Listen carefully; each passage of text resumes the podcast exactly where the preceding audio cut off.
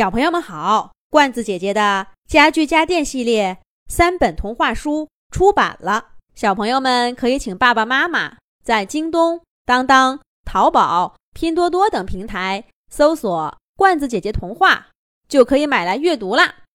这一集的《动物西游》节目，罐子姐姐继续给小朋友们讲《小兔皮皮和同学们》系列故事，《小猪贝里挖松茸》的第三集。小刺猬果果说了许多姬小飞的好话，小猪贝里并没有回应，反而转头看看果果，认真的说：“果果，谢谢你跟我组队，跟你在一起真开心。”果果先是一愣，很快脸就更红了。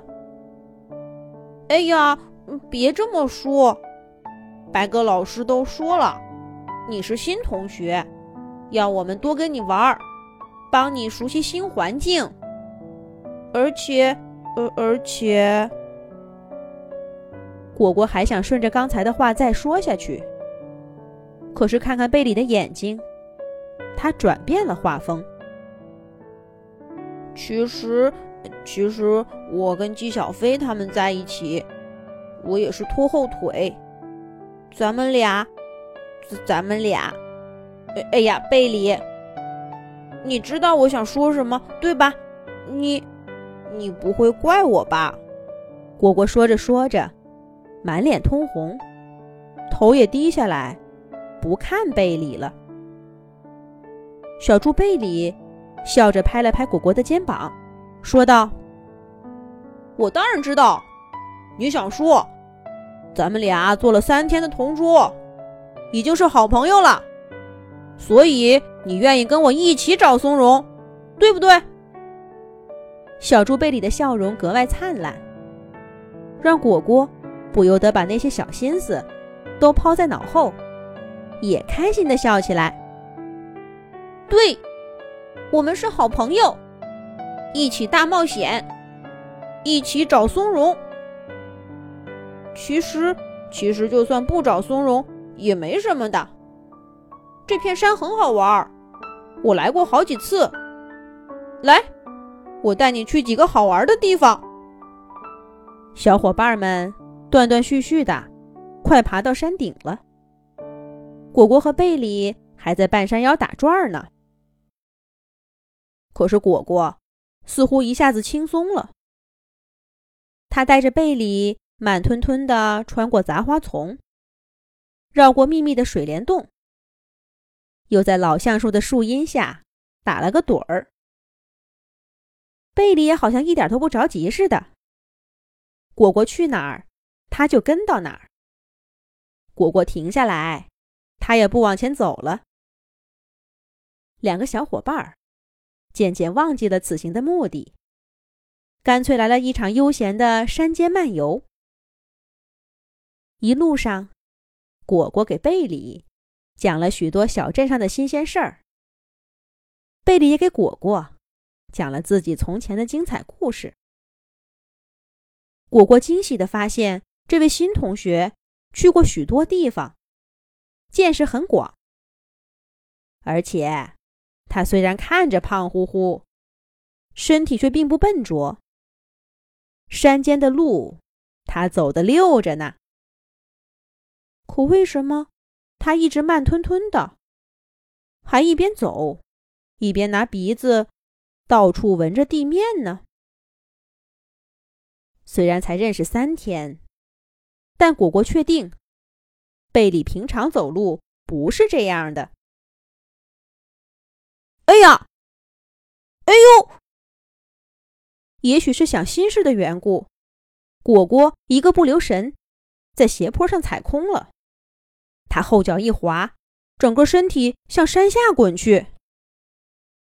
小心！小猪贝里惊呼一声，迅速伸出爪爪，抓住了果果。果果，踩稳了，往上爬，我拉着你。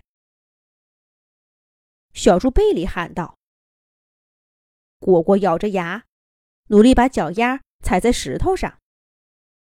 可是贝里又说话了。别踩那儿，那块石头不稳，你挪到左边来。对，踩住那块石头。对，换一只脚，往上爬一步。就这样，好样的，果果！贝里一边说，一边紧紧地抓着果果。他的爪爪结实有力，没有松开一点儿。但果果还是不小心踩空了一脚。贝里，我没力气了，我，我。小刺猬果果小脸涨得通红，就快要哭了。果果，你可以的，再爬两步，我就能帮你了。相信自己，踩住左边那块石头，好样的！在贝里的鼓励下，果果又颤巍巍的。迈出了关键的一步，贝里向下一探身，伸出另一只爪爪，抱住了果果，使劲往上一提。两个小伙伴在斜坡上打了个滚儿，终于安全了。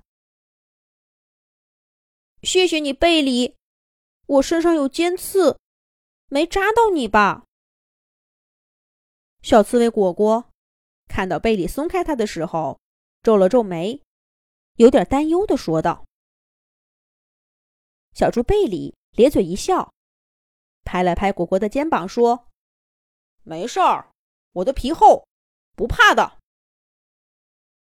其实，其实滚下山也没事儿的，我可以团成个球，不会受伤的。再爬上来就是了。’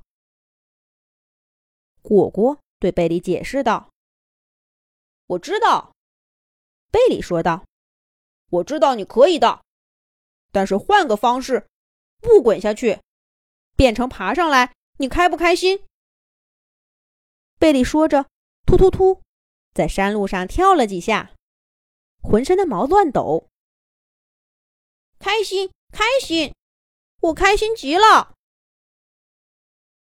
小刺猬果果终于开心的大笑起来。